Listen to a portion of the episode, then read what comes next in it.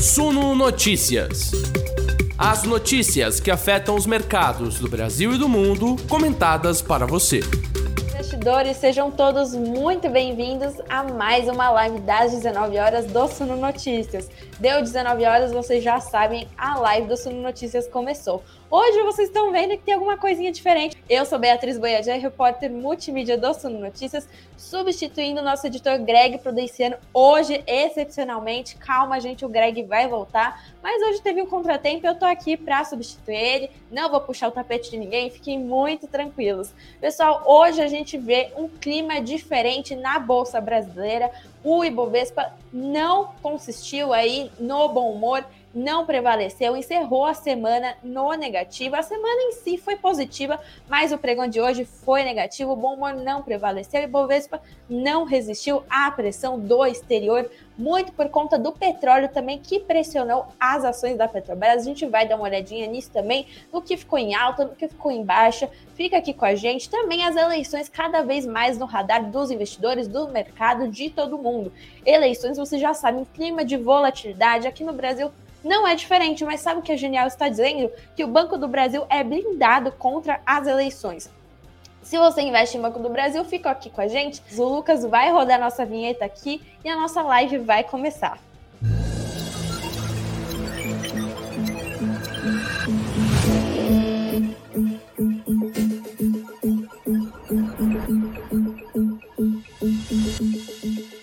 Boa noite, investidores. Sejam todos muito bem-vindos a mais uma live das 19 horas do Sul Notícias, a última da semana aí, para a gente encerrar essa semana com chave de ouro, muito bem informados, ver o que aconteceu hoje, pessoal, que aconteceu. Essa sexta destoou dessa semana, uma semana que foi muito intensa, muita coisa aconteceu. A gente teve super quarta. Vocês que estavam aqui com a gente, que estão comigo na Morning Call todo dia às 9 horas da manhã, sabem que o dia foi intenso, o dia começou com muita coisa no noticiário. Hoje também a gente vê muitos acontecimentos que fizeram o Ibovespa cair. O Ibovespa caiu, né? Não resistiu à pressão. Mas antes da gente começar, eu quero ver aqui os nossos comentários, deixar meu boa noite para todo mundo, que todo dia de manhã eu deixo meu bom dia. Bom dia para o Jonathan, que diz sexta hora do descanso. Que mais aqui? Boa noite para o Alan, que diz semana que vem teremos saldão na bolsa? Será, gente? Já tem sinais aí. Bom dia para o Sérgio, que disse charme total. Hoje você está preparada para o crime. Vocês viram? Pessoal, 9 horas eu estava aqui, hein, fazendo live para vocês, agora 19 horas aqui também. Boa noite para o Alex, que diz bora, meu povo, é isso aí, você está com gosto, né? Pessoal, vamos ver o fechamento. Ó, o, Gre o Liette que está aqui com a gente dizendo que o Greg está abusando de mim. Será que tá ou será aí que vem uma notícia boa aí, né, gente? Eu quero ser promovida aqui também. Meu chefe é muito bonzinho até demais. Bom, vamos ver o fechamento hoje, entender o que aconteceu, né, pessoal? Aqui no Brasil, até então, a gente via uma economia em outra fase em comparação às economias globais, né? O Brasil teve uma elevação de juros já no ano passado, março de 2021. A gente veio aí de uma Selic em 2% ao ano. O Banco Central começou a elevar a Selic continuadamente, altas consecutivas desde março de 2021, né? É, então a gente vê aí uma distância das economias globais que estão começando agora nesse ciclo de alta de juros. O Copom aqui no Brasil, o Comitê de Política Monetária do Banco Central, já sinalizou aí uma interrupção nesse ciclo de altas Portanto, a gente não vê uma alta agora tão recente. Copom nessa semana deixou a Selic em 13,75% ao ano, é, teve aí a manutenção da taxa e diz que se precisar vai agir sem é, hesitação, né? Caso é, não veja um movimento esperado de deflação, que nem a gente já viu em julho, em agosto. Portanto, aí o Brasil, a economia brasileira, estava aproveitando os frutos locais, né? Sem ceder às pressões do exterior. E Bovespa estava atuando descolado do exterior, mas hoje não teve como, né? A gente teve dois pregões no negativo nessa semana, inclu incluindo o dessa sexta-feira, três pregões no positivo e a Bolsa Brasileira mudou o tom nessa sexta-feira, terminou o dia contaminada pelo clima no exterior. No exterior, a gente continua vendo as bolsas reagindo mal ao movimento de aperto monetário que deve continuar ainda, né? A gente vê cada vez mais sinais disso com os dirigentes do Federal Reserve, que é o Banco Central norte-americano, dizendo cada vez mais que o objetivo é manter a inflação na meta de 2%. Esse é o principal objetivo, não importa o que tenha de ser feito para chegar lá. Portanto, as, as economias globais, as bolsas globais estão cedendo a essa pressão é, da economia, esse aperto monetário cada vez mais consistente, mais forte, essa postura hawkish do Banco Central norte-americano que não deve ceder tão cedo, né? No exterior, o índice Dow Jones fechou em queda de 1,62%, o S&P 500 caiu 1,72% e o Nasdaq recuou 1,80%. Aqui no Brasil, Ibovespa caiu 2,06%. Vou colocar nossa matéria aqui. Ah, o Lucas já colocou para mim. Obrigada, Lucas, que está aqui me salvando já. Ibovespa cedeu aí 2,06% aos 111.716 pontos. Ontem a gente viu um fechamento do Ibovespa em, um, é, em alta né, de 1,91% aos 114.070 pontos, o melhor fechamento desde 20 de abril, né? Melhor performance do índice que estava indo muito bem nessa semana, influenciado inclusive pela esse bom humor do Copom, né? O Copom trouxe até um tom mais duro dizendo que não vai hesitar se tiver de subir os juros novamente, né? Havia até aí uma possibilidade de alta de 0,25 da taxa de juros para essa semana, mas Copom deixou aí em 13,75% ao ano, não elevou, ficou na estabilidade, mas lembrando que não foi uma decisão unânime, né? O, o colegiado é, ficou dividido, dois dos dirigentes é, não é, queriam, aliás, aumentar a taxa de juros, decisão ficou dividida, mas prevaleceu aí a manutenção dos 13,75%. Aqui o Ibovespa comemorou na quinta-feira, achou a decisão positiva, o mercado reagiu muito bem a essa interrupção do ciclo de altas, a possibilidade até de um fim desse ciclo de altas, mas hoje não teve jeito, a bolsa foi contaminada pelo mau humor no exterior. O dólar, inclusive, subiu 2,62%, negociado aos R$ 5,24. Né? Vamos dar uma olhadinha aqui na nossa matéria. É, na semana, o índice tem alta de 2,23%, no mês sobe 2% e no ano 6,58%. Aqui no Google está mostrando 7,5%, e o giro financeiro foi de 35,2 bilhões de reais na sessão. A cautela em torno da economia global se impôs ao câmbio e a bolsa nesta última sessão da semana após descolamento em certos trechos do período, antes e mesmo depois do evento mais aguardado do intervalo, a decisão sobre juros nos Estados Unidos na quarta-feira. As autoridades monetárias têm elevado o tom no combate à inflação e o custo para isso é o de bolsas em queda e atividade econômica mais fraca, observa a IH de investimentos, destacando nesta sexta-feira as leituras pre preliminares perdão, sobre os índices de atividade na Europa neste mês de setembro, que vieram em queda. Na Morning Call a gente já deu uma olhadinha nisso, mas eu repito para vocês que não estavam lá, os índices PMI, né, índice de, que mede a atividade econômica de um país, principalmente no setor industrial aí, de produção, de vendas, vieram em queda é, na Europa, o que já pressionou as bolsas europeias desde cedo, e nos Estados Unidos também veio em queda. A gente já dá uma olhadinha mais a fundo nisso, mas claro que isso contagia todo o humor das bolsas mundiais que acabaram refletindo aqui no Ibovespa, né? A avaliação para a economia europeia é extremamente negativa. A gente já vê essa perspectiva não de hoje, mas já há muito tempo com vários fatores relacionados aí a esse mau humor na Europa, esse pessimismo em relação à economia, né? além de contar com pressões de custo devido à crise energética, o controle da inflação pelo Banco Central Europeu dificilmente conseguirá evitar um hard landing, um pouso forçado da economia, um movimento muito brusco, né, que a gente já espera para as próximas decisões de política, política monetária, perdão, com base nos últimos acontecimentos, né? Tem muita coisa que está influenciando o clima lá na Europa. Também nos Estados Unidos, o presidente do Federal Reserve, Jerome Powell, Federal Reserve é o Banco Central dos Estados Unidos, afirmou nessa sexta-feira que a instituição está determinada a usar suas ferramentas para, para lidar com o que ele definiu como o novo normal da economia americana. Continuamos a lidar com uma situação econômica excepcional à medida que os formuladores de políticas estão comprometidos em usar todas as ferramentas para ver a economia superar esse período desafiador, destacou o presidente do Federal Reserve, que é o Banco Central norte-americano. A cautela quanto ao ritmo de atividade nas maiores economias pressionou o petróleo nessa última sessão da semana, né, pessoal? Petrobras, vocês sabem, tem um peso enorme no índice do Ibovespa, né? Ibovespa aí tem a sua carteira, né, composto por várias ações de diversas empresas e algumas empresas têm um peso maior e claro, quando elas vão muito bem, elas fazem a, a, o índice acionário Ibovespa subir, quando elas vão muito mal, elas acabam pressionando o índice para baixo. Foi o caso da Petrobras hoje, né? É, a gente viu a Petrobras aí pressionada pela queda nos preços do petróleo, né? Houve uma queda aí acentuada do petróleo que acabou influenciando é, hoje o movimento das empresas ligadas a commodity, né? E pressionaram principalmente o Bovespa, que não sustentou o bom desempenho visto nessa semana, principalmente na quinta-feira. Os preços do petróleo pressionaram o desempenho da Petrobras, ações preferenciais da Petrobras encerraram o pregão a R$ 29,94, em queda de 6,26%.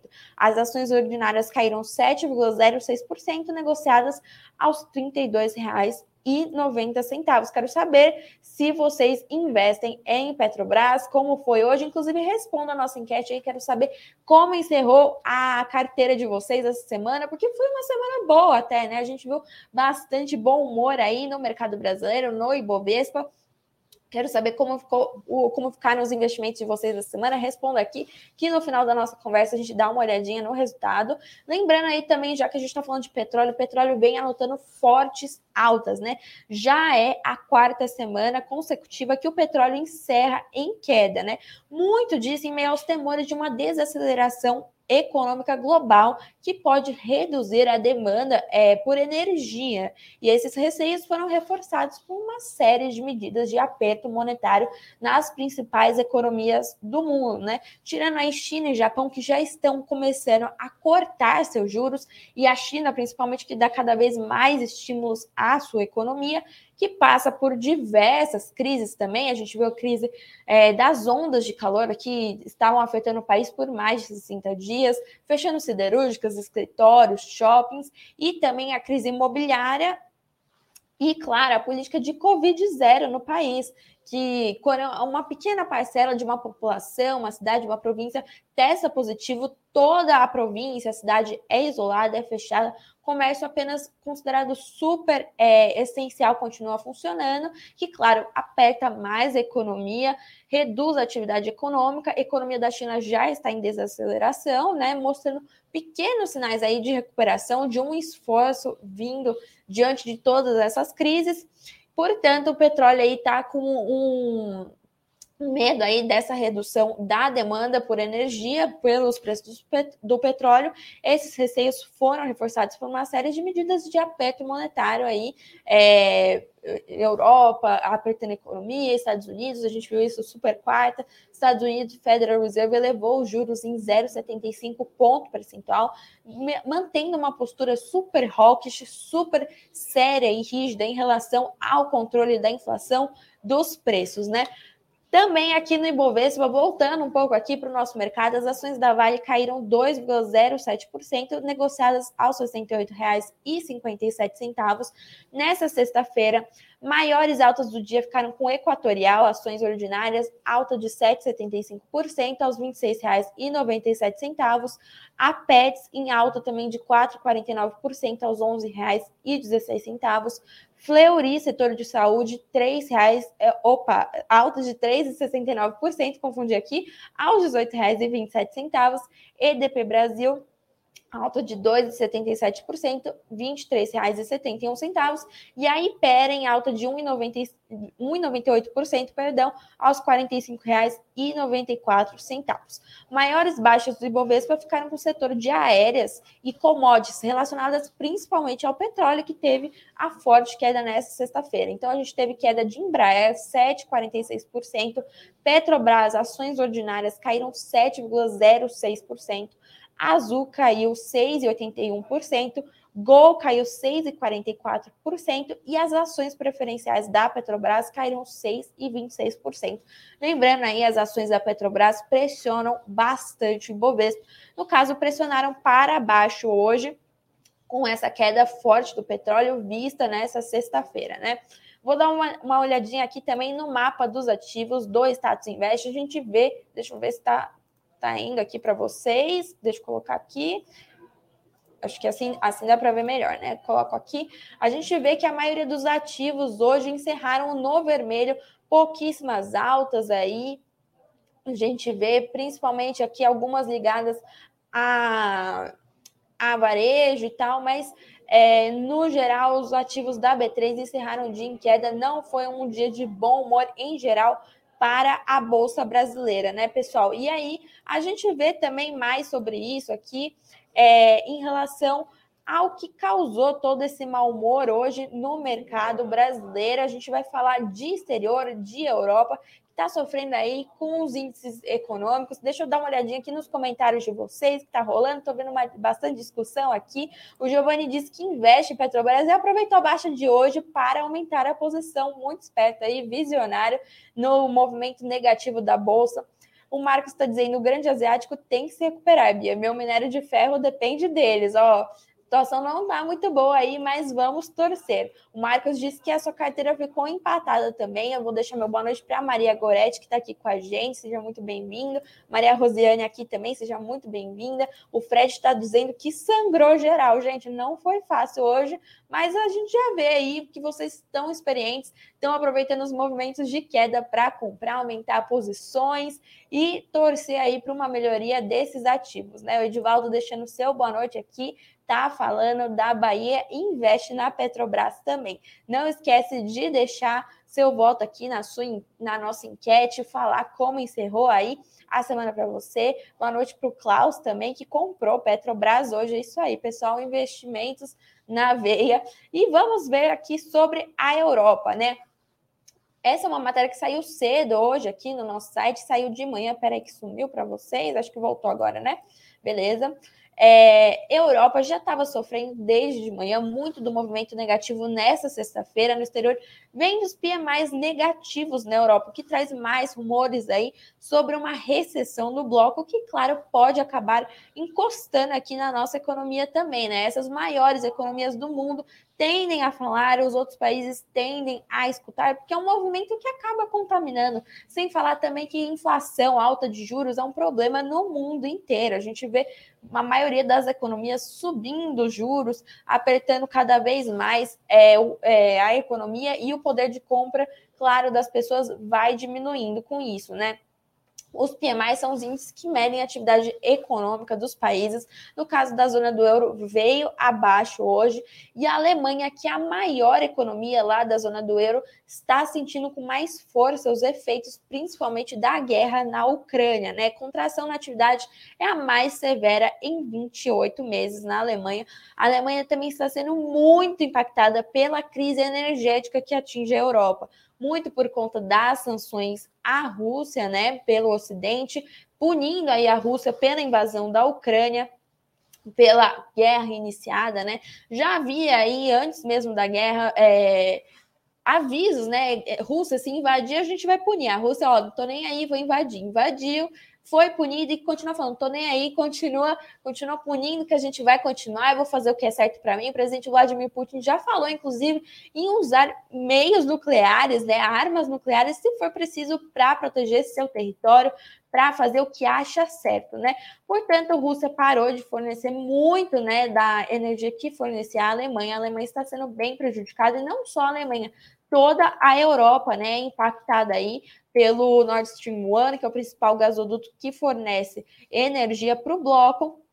A Rússia primeiro tinha dito: olha, a gente vai passar aqui por uma manutenção desse gasoduto, mas fica tranquila que depois tudo volta ao normal, tá bom? A Europa já tinha tirado diversas sanções também para aí facilitar essa, esse fornecimento de energia que é tão importante para a Europa, principalmente agora aí, o inverno já à vista, né, cada vez mais perto.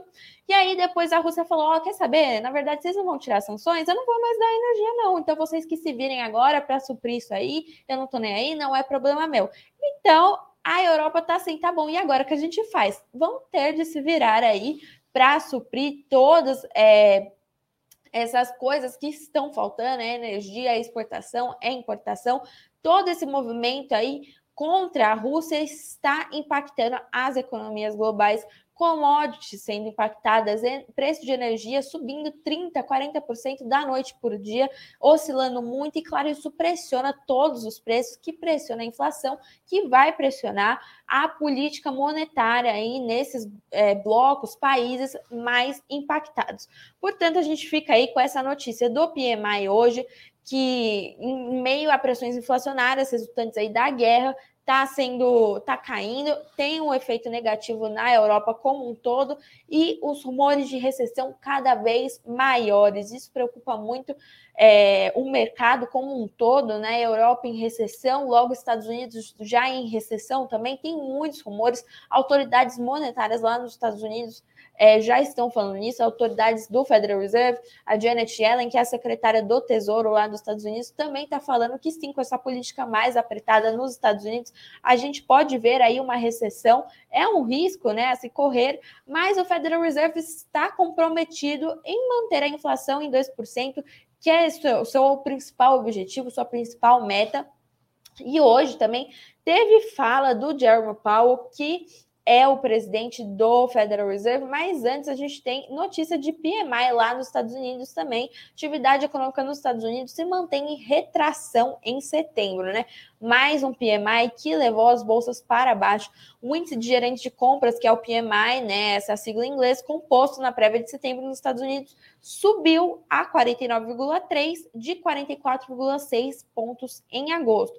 Mas ainda quando esse índice fica abaixo de 50, implica em um patamar de retração da atividade. Portanto, a atividade econômica nos Estados Unidos ainda se encontra aí em uma retração. Lembrando que também o PIB veio é, em retração, já, já indica uma retra, retração, recessão técnica, né? Aliás, e tudo isso aí a gente vê impactando nas bolsas, pressionando aí as bolsas mundiais para baixo, que também pressionaram o Ibovespa para baixo hoje. E o Jeremy Powell foi falar hoje, presidente do Banco Central norte-americano, do Federal Reserve, ele disse que vai lidar com um novo normal da economia americana. Eu li aí o trechinho que ele falou no nosso fechamento, matéria lá no suno.com.br notícias, vocês podem ver a matéria completinha lá. Jeremy Powell já está falando do novo normal da economia americana, disse que vai lidar com uma situação econômica excepcional, à medida que todos os formuladores de políticas estão comprometidos em usar todas as ferramentas para ver a economia superar esse período desafiador. Lembrando aí, o Paulo já disse que o remédio vai ser amargo, não vai ser bom, eles não querem destruir a economia, o mercado de trabalho, mas é melhor remediar agora do que sofrer depois, né?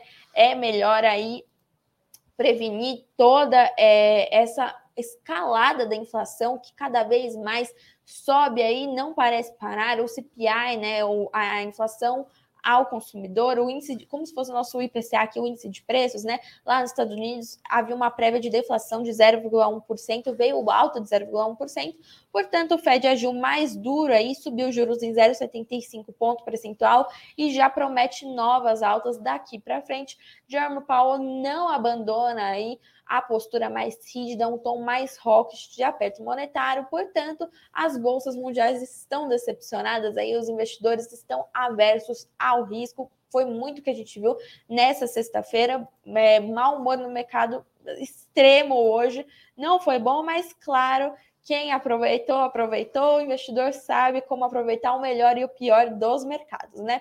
Pessoal, a gente já vai caminhando aqui para o fim da nossa conversa, então eu quero falar das nossas empresas, né? O que vocês gostam de vir aqui saber. Tem notícia boa também, tem notícia interessante para você, investidor. Eu vou colocar aqui Banco do Brasil. Eleições cada vez mais próximas, 2 de outubro, primeiro turno das eleições gerais. E a Genial está falando aí sobre o Banco do Brasil. Quero saber se vocês investem, né? Banco do Brasil está blindado contra as eleições, é o que a Genial está dizendo. Vamos dar uma olhadinha aqui. O Banco do Brasil está bem visto aos olhos da Genial Investimentos após os analistas da corretora terem participado do BBD, encontro com investidores com executivos da empresa, né? O segundo, Eduardo Nicho e Bruno Bandeira da Genial, os números relativos à sustentabilidade nos resultados do Banco do Brasil e as estratégias do banco para passar com tranquilidade pelo período eleitoral agradam. A Genial destaca que o banco fechou é, a distância de rentabilidade entre ele e seus pares privados. Ele, os analistas disseram que por muitos anos o banco rodou com uma rentabilidade bem abaixo de seus rivais incumbentes de quase 10 pontos percentuais de diferença. Hoje, o banco está mais capitalizado, com menor inadimplência e mais provisionado, que é o alto índice de cobertura, que é a média de seus rivais. Disseram aí os analistas é, o Banco do Brasil conseguiu melhorar seu retorno sobre o patrimônio, o ROI, né, de forma sustentável, disse o CEO do banco, Fausto Ribeiro. ROI de 20% veio para ficar genial, está avaliando bem aí. O Banco do Brasil diz que será resiliente durante esse período super volátil de eleições, cada vez mais próximos, ainda aqui em outubro, tem segundo turno, tudo vai ser decidido agora em outubro.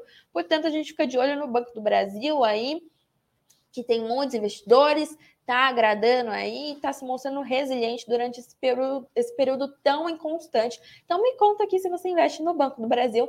Vamos ver também a Zamp, né? O, o Mubadala desistiu da oferta, perdão, após conflito com a dona do Burger King, aquele fundo soberano de Abu Dhabi que desistiu de comprar as operações da Zamp, que é o Burger King Brasil aqui no, aqui no Brasil, né? Claro. E a informação foi divulgada hoje, essa sexta-feira. É, segundo o documento arquivado pela Zamp, a falta de transparência de Restaurant Brands International, dono das marcas como Burger King e Popeyes, foi fator categórico. Isso porque a RBI anteriormente havia dito que não tinha como garantir que os contratos não seriam rescindidos ou alterados pondo em xeque a utilização das marcas do BK e da Popeyes pela Zamp quando a mesma estivesse nas mãos do Mubadala. O Mubadala então deu para trás, falou que não quer mais essa oferta, não tá nem aí mais, já era, não chore mais e fica com isso no seu radar se você investe aí no Burger King Brasil. Por fim, Isa Cetip, o Safra está avaliando como uma boa empresa, mas está no preço junto. Manteve aí recomendação neutra da empresa com preço-alvo de R$ 25,20, levemente acima da cotação atual de R$ 23,76. Me contem se vocês investem nessa empresa também. E por fim, para encerrar nossa conversa, encerrar nossa sexta-feira, vamos todos cestar em paz agora. Datafolha, pesquisa eleitoral, eleições chegando, o pessoal tem que ficar de olho nisso, sim. Vocês sabem que tem todo o impacto no mercado, principalmente com os candidatos à frente da pesquisa. Datafolha divulgada ontem. Vou ler rapidamente aqui os highlights. Ex-presidente Lula ampliou a vantagem sobre o presidente Jair Bolsonaro na última semana, segundo pesquisa Datafolha, contratada pela TV Globo pelo jornal Folha de São Paulo. Na sondagem anterior, a diferença entre os dois no primeiro turno era de 12 pontos percentuais e agora é de 14 pontos. De acordo com o Instituto, opa, deu um zoom muito grande aqui, Lula oscilou positivamente de 45% das intenções de voto para 47% no primeiro turno. Lembrando, são intenções de voto. Caso as eleições fossem hoje, em quem você votaria? Muitas dessas pesquisas são estimuladas, ou seja, é, dizem nome, os nomes né, dos candidatos e aí as pessoas escolhem um às vezes a pesquisa é espontânea, ou seja, a pessoa fala, ah, em quem você votaria? Ah, eu votaria no tal. E aí é, vai se dando a pesquisa. O presidente Jair Bolsonaro manteve, se manteve estável com 36% das intenções de votos. Ciro Gomes foi de 8% para 7% e Simone Tebet manteve os 5%. Os demais candidatos foram um para um ou para 1% não pontuaram. Lula tem 50% dos votos válidos segundo o Datafolha e para ser eleito em um primeiro turno, um candidato precisa obter mais da metade dos votos válidos, ou seja, mais do que 50%. No caso aí de um segundo turno, o ex-presidente Lula venceria Bolsonaro no segundo turno por 54% a 38%, isso diz o Datafolha, que tem margem de erro máxima de dois pontos percentuais para cima ou para baixo rejeição ao ex-presidente Lula está em 39%, enquanto a rejeição de Bolsonaro é a maior entre os candidatos de 52%. Reprovação ao governo Bolsonaro se mantém em 44%, segundo a pesquisa Datafolha, que ouviu de forma presencial 6.754 pessoas, maior número de pessoas ouvidas até então. E as entrevistas foram feitas entre 20 e 22 de setembro em 343 municípios. Pessoal, Por hoje é só, né? Já falamos bastante, nossa conversa aqui caminhando para o final, no tempo certinho, não vou ultrapassar, porque live das 19 horas tem 30 minutinhos, dá para a gente conversar bastante. Não é mais uma sexta-feira, todo mundo quer sextar.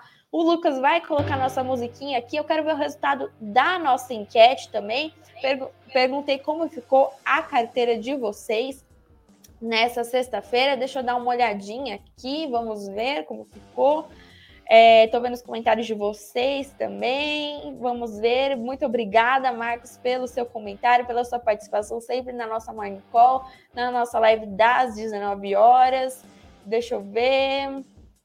Tem bastante discussão aqui, pessoal. Ainda bem que vocês estão participando. Muito obrigada. Obrigada, Greg, que está me assistindo aqui. Muito bom te substituir, mas a gente te quer de volta, porque, né, gente, igual o Greg não tem. Vamos ver o resultado da nossa enquete aqui. Eu perguntei se a sua carteira encerrou a semana no positivo. A gente teve 153 votos, agradeço muito a participação de todos. 22% da nossa audiência diz que sim, que a carteira encerrou a semana no positivo com bons ganhos. 46% disseram que oscilou, mas ficou no verde, e 32% diz que não, que caiu tudo, tudo está perdido. Mas não percam a esperança, porque segunda-feira é uma nova semana, vai começar tudo de novo muitas notícias para a gente conferir na próxima semana. Agradeço muito a participação de todos vocês. Continuem lá com a gente no suno.com.br barra notícias, suno.com.br barra notícias. Cobertura completíssima para você aqui na sexta-feira, no final de semana. Amanhã tem evento também, FIA Experience, a gente se vê lá. E se você não for, segunda-feira, 9 horas da manhã, eu estou aqui de volta para trazer para você as principais notícias que devem fazer preço. Um ótimo descanso a todos, bons negócios aí no final de semana de vocês, que não tem nada a ver com bolsa, mas né, descanso todo mundo merece. Então, bom descanso para todos. A gente se vê segunda-feira e até lá.